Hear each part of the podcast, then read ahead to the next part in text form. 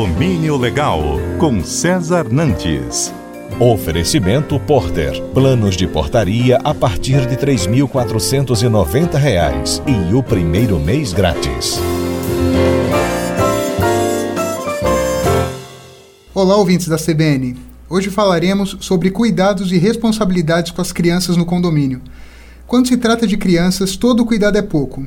Conforme o Estatuto da Criança e do Adolescente, considera-se que até os 12 anos o indivíduo é considerado criança. É por causa desse entendimento que diversos condomínios não permitem que crianças circulem pelas áreas comuns do condomínio sem a presença de um responsável, como pais, babá ou avós. Essa informação deve constar expressamente no regulamento interno.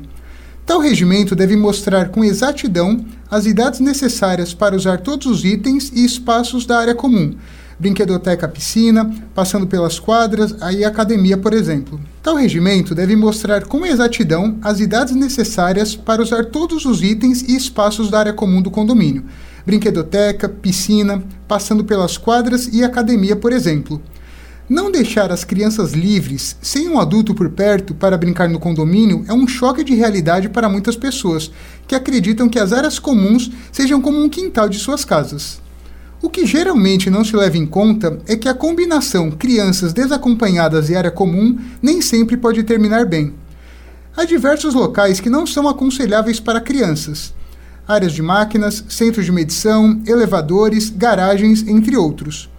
Até mesmo locais sempre associados aos pequenos, como a piscina, playground e a quadra, podem representar um perigo real uma vez que, sem ninguém por perto para acudir em uma emergência, um mal súbito pode terminar em uma fatalidade.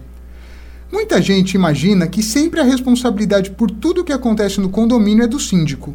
Na verdade, a responsabilidade civil e criminal do síndico decorre de uma ação ou omissão que possa gerar prejuízos.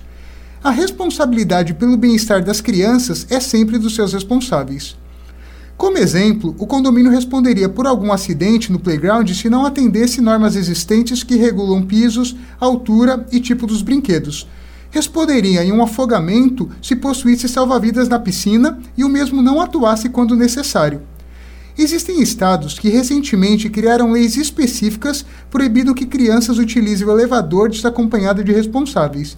E desta forma, o condomínio precisa fiscalizar e aplicar advertências, multas realizando denúncias, o que não tira a responsabilidade dos responsáveis por tais crianças. Uma possibilidade interessante que está sendo aplicada com muito sucesso nos condomínios é a figura do síndico mirim. É uma criança que recebe orientações do corpo diretivo de forma divertida, prática e ajuda a compartilhar tais informações com as outras crianças.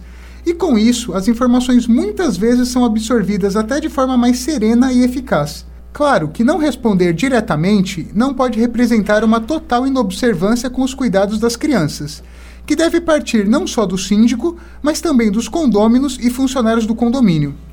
O período de férias merece atenção redobrada, pois é o momento com maior número de crianças nas áreas comuns, muitas vezes até com atividades recreativas ocorrendo. Elas precisam ser tratadas com todo o cuidado, inclusive com regras provisórias se for o caso. Dúvidas e sugestões você pode enviar para o WhatsApp da CBN Maceió. Abraços e até o próximo Condomínio Legal.